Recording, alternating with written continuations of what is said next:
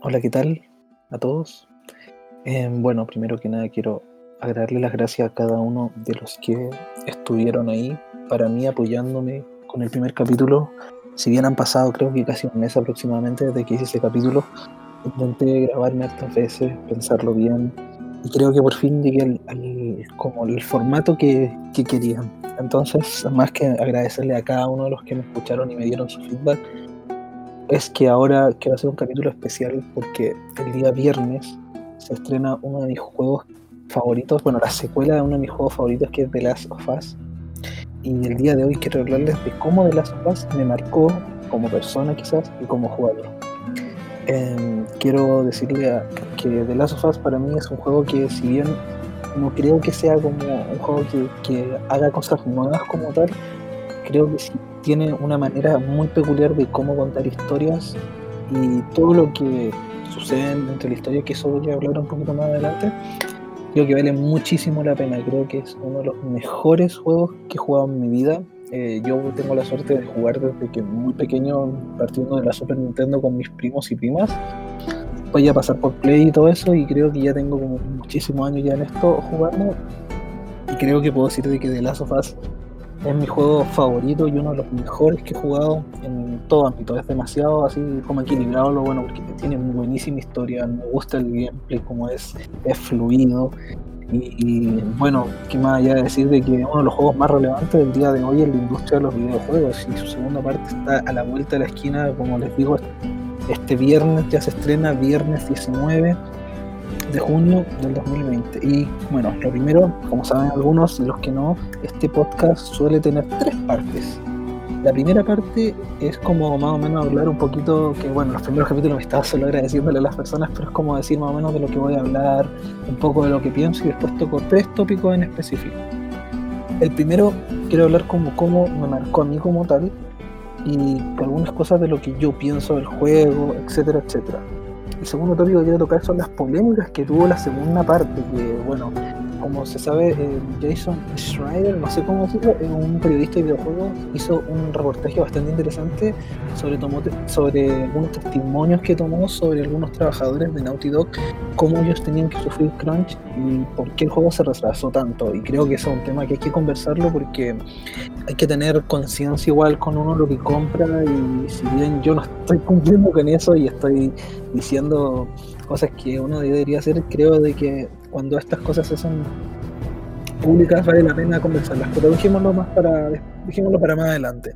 Y la tercera es qué expectativas tengo con el segundo juego. Y bueno, comenzando con el primer punto, em, yo eh, por ahí por un lejano 2013 o 2012, yo creo que fue donde conocí por primera vez el juego, seguramente en la 3, no recuerdo muy bien. Estaba en esos tiempos donde yo jugaba la, la Xbox 360. Me acuerdo de que yo tenía mis amigos, todos mis juegos, pero vi este juego y yo sabía de que era algo diferente lo que íbamos a ver. Como que ver esos gameplay que era como un juego nunca antes visto para mí. O sea, yo si bien he jugado hartos juegos, no lo he jugado todo y creo de que quizás había muchos juegos, no, no sé si muchos, pero creo que quizás en ese tiempo había juegos mejores, pero quiero decir de que este juego cuando lo vi, ese demo, que era duel con él, y si no me equivoco, estaban en una casa y habían unos de estas personas normales, personas como que son de ciertos bandos. No quiero decir nada de nombre, nada, sino como para el contexto así a secas. Entonces estaban unos tipos y hay un momento final de la demo de que cuando Joel le va a disparar un escopetazo, me acuerdo, el tipo te empieza a rogar por su vida y cuando uno ve pequeños detalles como eso, más allá de que cómo se veía realista las expresiones faciales y todo eso, es algo que, que, de verdad yo dije, esto quizás va a ser diferente y desde ahí empecé a sentir hype, después viendo los trailers, eh, todo lo que iba mostrando Sony y creo de que no, fue una de las mejores decisiones que haber tomado haberme comprado una consola por un juego. Aquí yo creo que muchos me van a odiar porque yo compré el bundle que venía con el Uncharted 3. Pero cuando jugué Uncharted no me gustó. Creo que es una de las cosas que que más me arrepiento no haber disfrutado la saga Uncharted. Si bien yo creo que ahora que jugué de nuevo toda la saga Uncharted, eh, creo que el tren es más flojito, pero creo de que eh, cómo, lo hace Naughty Dog para como arreglar, cómo, cómo ha ido como evolucionando su gameplay, lo encuentro genial. porque igual el juego tiene como muchas cosas relacionadas a Uncharted en torno al gameplay. Entonces creo de que como, como ellos van mejorando su fórmula lo encuentro genial. Y bueno, como iba diciendo, en, compré la consola con el bundle de Uncharted para llegar a eso y creo de que oh, cuando lo empecé a jugar, los primeros media hora, cuando sale Sara con Joel con el reloj roto y después no pasa nada, no pasa nada de tiempo en realidad, y vemos cómo la ciudad está en llamas, cómo se vuelca el auto con Tommy, lo encuentro genial, lo encuentro de verdad muy brillante cómo todo el juego va sucediendo, al menos al comienzo lo encuentro muy, buen, muy buena esa parte, o sea, es algo que nos deja como con ganas de más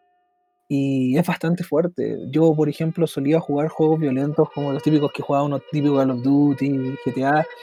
pero cómo se veía esa violencia era algo que me, hacía sentir mal. No es como típico que uno juega God of War, por ejemplo, los, los antiguos, no, no necesariamente el nuevo, y te sientes como bien matando, pero acá como que sientes que cada balazo, cada golpe, cada lo que sea que uno le haga al enemigo, ya sea tirarle un ladrillo, una botella, se siente como fuerte, como que es algo que te deja mal en el fondo, porque en el fondo tú no estás disparándole a quien sea, le estás disparando a personas y bueno, los, los infectados, pero, pero hay que tener en cuenta de que se siente diferente, como que lo que el enfoque que le dio Naughty Dog fue como que se sienta la crudeza, por así decirlo, cuando alguien dispara. Por así, no sé si se me entiende, porque es muy crudo. O sea, cuando tú le pegas un balazo a alguien o matas a alguien, como que no es como que lo disfrutes y la muerte no es como gloriosa, entre comillas, como algunos juegos. Por ejemplo, juegos como Doom te hacen sentir bien matando y uno quiere estar matando. Juegos de multijugador también me sucede algo parecido, que me, hago, me hace sentir bien como matar y, quiero seguir. Entonces, em, creo que acá es algo más que nada, yo creo que es como fanatismo del juego en parte porque quizás el juego no es tan así como lo creen algunas personas porque he conocido personas que no les gusta el juego como tal creen que no es para tanto y creen que el juego está bien y nada más. Y está bien, o sea, es, para gustos colores, pero al menos a mí me marcó mucho cómo, cómo, eran, cómo eran todo ese mundo, cómo se sentía tan real, cómo, cómo se dan las situaciones, cómo hay cosas que podían ser reales, que podría ser tú que estás sobreviviendo, porque en este juego hay algo muy peculiar que acá no existen buenos ni malos, sino que son solo personas que quieren sobrevivir y hacer lo que sea para sobrevivir y proteger a los suyos. Entonces es algo bastante interesante. Si bien yo antes jugué juegos de, juegos también súper relevantes como podríamos hablar de Bioshock, por ejemplo, esta saga que posee uno de los mejores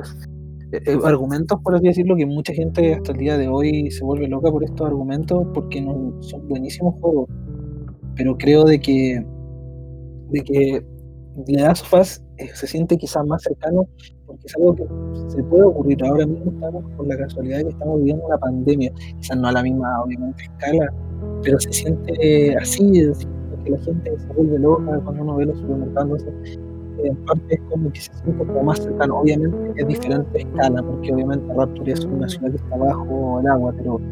en la sopa se siente como diferente porque las personas como actúan es como la naturaleza del ser humano que es violenta. Entonces eh, creo de que eso es lo que tiene un punto a favor de la software, que es como algo de que uno puede de verdad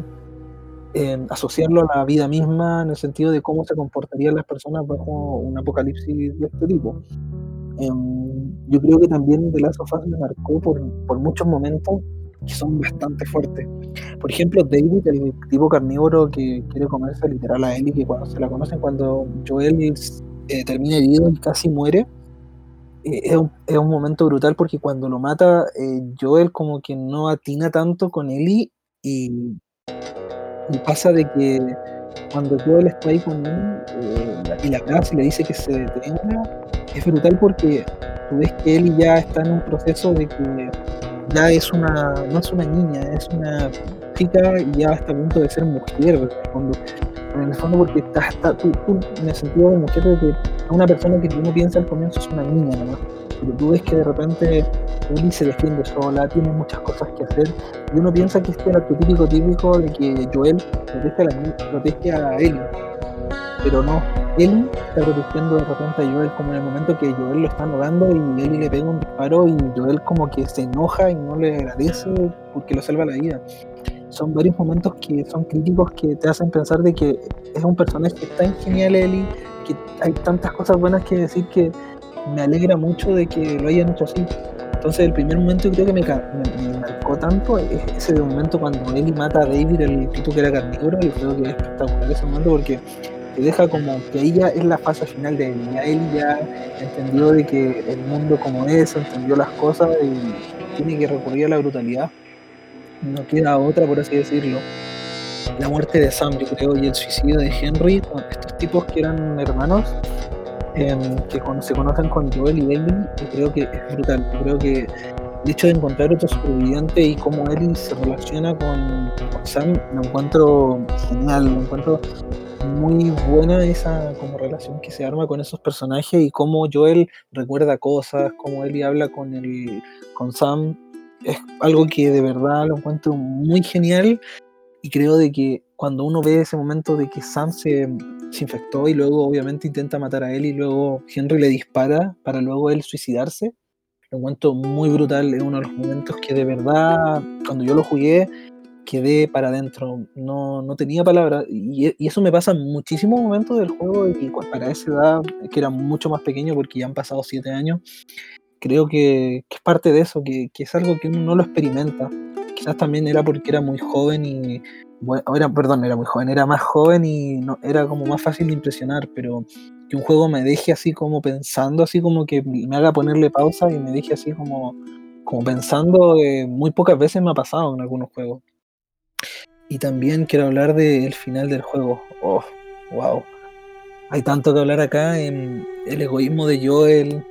el hecho de que al final Joel es la persona, el personaje que no se desarrolla, entre comillas, en el sentido de que sigue estancado en su, en su pasado. Cree que Ellie es su nueva Sara y lo veo como un personaje que, si bien tiene muchas capas y capas de personalidad, me sorprende bastante de que Joel haya hecho, o sea, más que me sorprende lo que haya hecho Joel, es que encuentro que es un momento bastante que queda para pensar porque según yo, Eli no, no, le cree a Joel. En el momento que Joel le dice a Eli, ¿sabes qué? Es mentira, ¿no? ellos me encontraron otra persona y todo eso. Como que le, miente con relación a la luciérnaga y todo eso y que al final Eli no sabe lo que pasó ese día, que Joel literal mató a todas las personas. Entonces lo encuentro genial. Eh, corríjame alguien si no mal me equivoco, que creo que le había dicho de que de que encontraron a otra persona para la cura o algo así, no me acuerdo muy bien, tengo un poco de mala memoria, pero sí me acuerdo de la brutalidad que era para Ellie en todo esto de, de que ella eh, tenía la fe de que al menos su vida tenía un valor porque ella no, no, no, tenía, ya al final cuando ya pasa todo lo peor ya y están ahí con las luciérnagas, como que ese cree que es su sentido de vida, pero al final Joel se lo quita si bien es un deseo egoísta, creo que él ya estaba dispuesta y esa era su mentalidad de que su razón de ya, su razón de vida era crear la cura para la humanidad en el fondo. Y si bien es un deseo bastante egoísta, creo que es bastante genial em, cómo sucede todo esto. Me encuentro muy genial cómo se da esa situación y cómo muestran como, entre comillas, que te dan indicios de que él quizás no le crea Joel. Entonces creo, creo que es bastante genial esto. Em, yo creo que eso es como grandes rasgos, como situaciones que me marcaron y creo que vale la pena revisitar este juego. Y ahora, bueno, con la segunda parte, también ver qué lo que dirán. Si bien ahora la crítica le ha dado muy buenas notas, tengo miedo igual de que quizás no sea lo que yo espero. Pero al final uno tiene que probarlo y ver qué opiniones saca. Bueno, ahora hablando de las polémicas del juego, em, como había comentado, sucede que con The Last of Us sucedió lo que muchas compañías, obviamente, bueno, los desarrolladores están en contra, que es el crunch, que es un tiempo donde el juego está en un estado de que quizá eh, está estancado o está a punto de terminarse y para cumplir con fechas la gente tiene que cumplir horarios muy largos. Y según el tipo este que era escritor de noticias de videojuegos, Jason, no sé cómo se pronuncia su niña Em, es demasiado fuerte todo eso porque si bien Naughty Dog es una empresa que tiene como, como que se preocupa de muchas cosas con sus trabajadores, creo que le faltó ahí eh, estar más, más como encima de su gente, en el sentido de que cómo no se preocupa por la estabilidad de, sus trabajadores. Si bien está una práctica que lo rechazo totalmente porque creo de que si bien los juegos valen muchísimo la pena porque son un medio demasiado lindo, creo que los videojuegos son, son prácticamente arte, no todos, pero algunos como The Last of pueden ser considerados. Creo de que de una persona no puede ser tener un costo humano un videojuego porque al final al cabo es como apoyar, es como que uno esté en contra de que a uno lo sobreexploten en los trabajos, pero porque es algo que a mí me gusta, que yo disfruto, no importa, no, eso está mal y creo que único que espero que con la visibilidad que se dio estos problemas, Naughty Dog cambie, cambie pero de verdad, yo creo que si de verdad logra Naughty Dog arreglar todos estos problemas, en el sentido futuro y que obviamente les pague, yo creo que podría verse, darse la conversación, pero lo veo difícil. Yo creo que estos cambios tienen que ser en general, que tienen que los cambios venir de adentro, de toda la gente que está metida en esto. Em, aparte de todo esto, creo que, que la polémica también de Eli cuando muestran ese tráiler con un enfoque principal en el beso, lo encuentro de mal gusto que la gente haga polémica porque si bien en el primer en el DLC, bueno, no el primer, el único DLC que tuvo el juego en el ámbito de campaña, Eli ya se mostraba igual en el videojuego cuando uno veía que no tenía indicios como de heterosexualidad. Y creo que esto no debería ser tema, una sexualidad de un personaje de un videojuego, no creo que debería ser tema, personalmente. Creo de que darle mucha importancia a eso es una estupidez. Creo que si bien es importante la visibilidad de estas personas que sean homosexuales o heterosexuales o lo que sea, porque en el sentido de que a mí no me interesa, esto igual se está interpretando, a mí me da lo mismo si un personaje es gay, hetero, trans, lo que sea, me da lo mismo. Al final lo que yo pido y lo que deberían pedir los jugadores es buena historia, buenos argumentos. Yo quiero que un personaje sea recordado por lo que, por cómo actúa, por cómo se comporta, no porque si era homosexual o era hetero o era lo que fuese. Entonces creo que es una conversación bastante estúpida que se le ha dado muchísimo tema y creo que si bien obviamente Naughty quiere comunicar algo al mostrar un beso de Ellie con, con este personaje nuevo, creo que no, no hay de nada que hablar. Al final es un personaje y Ellie es uno de los mejores personajes que existen en el ámbito de las mujeres, porque si bien hay poca participación de, bueno, hay pocos personajes mujeres memorables, si bien hay una, un número considerable a comparación de los hombres, no hay tantos, y eso creo que debería cambiar y me enorgullece de que ahora, por ejemplo, la gente cuando crece, no tiene que crecer, crece con, o sea, tiene que crecer ahora con un personaje que dice, oh, yo estoy creciendo y veo a un personaje que me identifico que es Ellie, por ejemplo, o en, este caso Aloy de Horizon Zero Dawn, el personaje de, de, Life is Strange, y así sucesivamente que cada vez hay como más personajes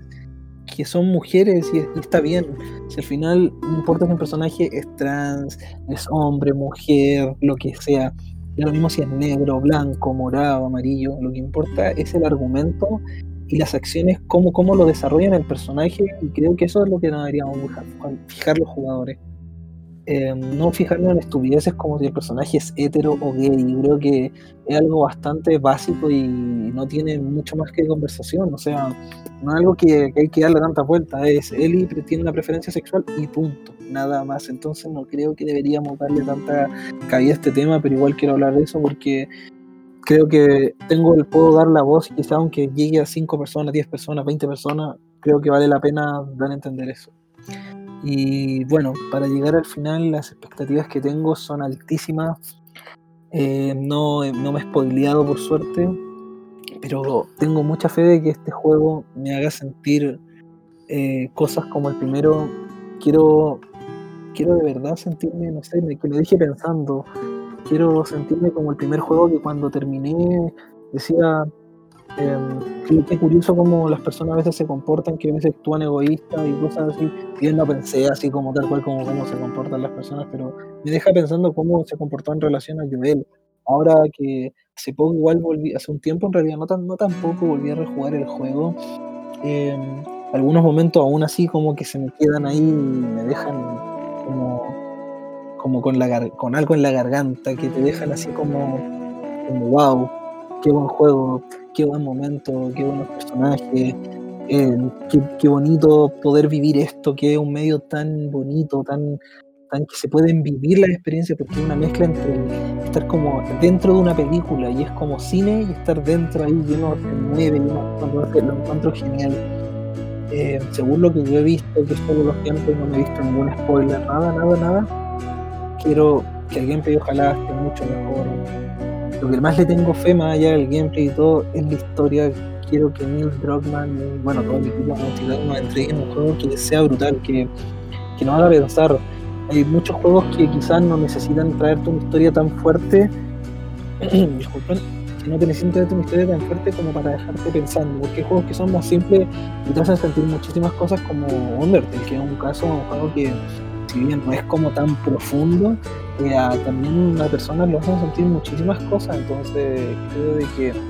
quiero que el punto fuerte sea la historia. Últimamente yo estaba más jugando cosas single player, pero quiero vivir eso, quiero vivir un The Last of Us 2 que sea brutal. Quiero que el juego de verdad quizás no haga meditar porque yo creo que los juegos nos pueden dejar muchísimas cosas a pensar.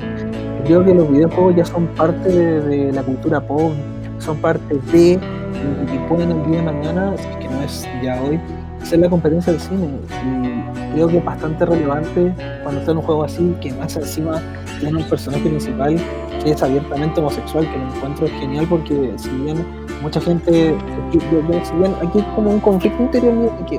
yo no es que no esté de acuerdo con la homosexualidad, pero no me gusta que un personaje sea lo que sea memorable su sexualidad.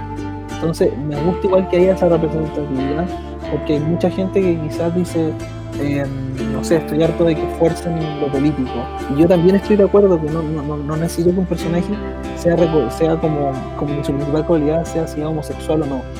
Pero sí creo de que cuando un personaje está bien hecho, tiene un desarrollo excelente como lo tuvo él en el primer juego, y ahora lo muestran obviamente abiertamente homosexual, bueno, después del beso igual que tuvo en el DLC, pero, pero igual, que ahora lo muestren abiertamente en un trailer, yo creo que es algo bastante arriesgado y quiero ver más allá de eso, quiero saber qué pasará con la relación de él y Joel, qué, qué pasará con Tommy, cómo es la vida de Ellie, entre otras cosas, y quiero saber, aparte de todo eso, cuál va a ser el motivo. O sea, se sabe que es una venganza, pero venganza de que se supone de que algo, algo traumante deberá vivir Ellie, pero no tengo idea qué, qué, qué es lo que va a vivir exactamente. Entonces, ya como para ir eh, haciendo una, un síntesis, eh, ya les comenté sobre qué es lo que me marcó y momentos favoritos. Eh, les dije también sobre las polémicas del crunch y sobre la homosexualidad de Ellie, que creo que es un tema igual relevante, solo que no debería ser polémica que un personaje fuera homosexual. Les hablé lo que yo espero desde las sofás. Eh, más allá, ahora, a tema de conclusión de todas las ideas, creo de que este juego vale la pena. Em, si bien me llama la atención de que existan tantas notas buenas, quiero jugarlo, eh, quiero disfrutarlo, quiero ver qué, es lo que nos trae Naughty Dog. Eh, quiero de verdad ver qué es lo que no, qué es lo que, qué es lo que hace este juego que la gente de verdad eh, le dé tan buenas notas. Entonces quiero vivirlo y aparte de eso quiero, quiero, ¿cómo decirlo? Quiero que esto me gustaría que mm, estoy pensando cómo se lo digo. quiero que por favor exista como ¿cómo decirlo? Que me gustaría que ahora los jugadores, más allá de los que me escuchen esto, piensen, recapaciten, mediten sobre de verdad vale la pena reclamar porque un, un personaje es gay, un personaje es negro, un personaje es lo que sea. Quiero que lo piensen y que le den una vuelta de tuerca porque creo de que estamos en tiempos difíciles, estamos en tiempos de cambio, estamos viviendo momentos muy tensos en Estados Unidos y acá en Chile también y creo de que con las cosas que pasan uno tiene que ser tolerante a veces a veces creo que la gente se, fija mucho en esto de la superficialidad de todo esto. creen que a un personaje gay, ah, es publicidad y todo esto. Quiero que lo piensen porque hay mucha gente que de verdad quizás le gustaría ser parte de y decir, yo soy gay y mira, tengo un personaje gay que me representa y me siento, me siento como, como identificado. Por ejemplo, ya existen demasiados personajes como Marco Phoenix, Nathan Drake, Master Chief, muchos personajes como también Kratos y también mientras más diversidad, mientras más más personajes se inventan, mientras más apoyo de las personas y más tolerantes somos, creo que ganamos no solo como personas, sino como jugadores, porque nos pueden contar esas historias que están ahí y están escondidas. Entonces creo que si nosotros como jugadores superamos esta barrera que es como la intolerancia, porque es intolerancia, eh, es intolerancia, nada más lo que es, todo esto es una intolerancia nomás. Y, y creo de que si sacamos eso, eso, ese como intolerancia que tenemos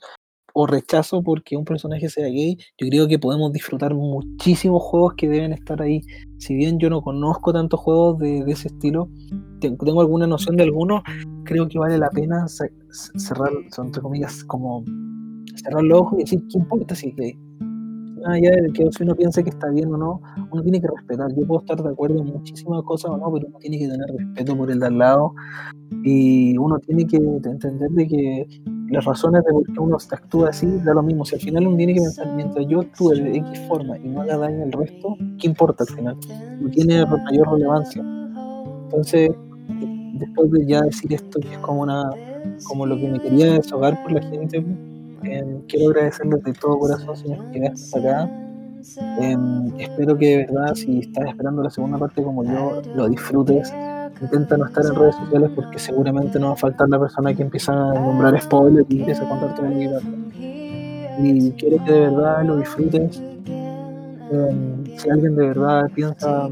en algo, que dando algún feedback, que me escriba a mi Instagram o mi correo personal que es nicolás.ibacache.f.gmail.com cualquier sugerencia, lo que sea, yo feliz.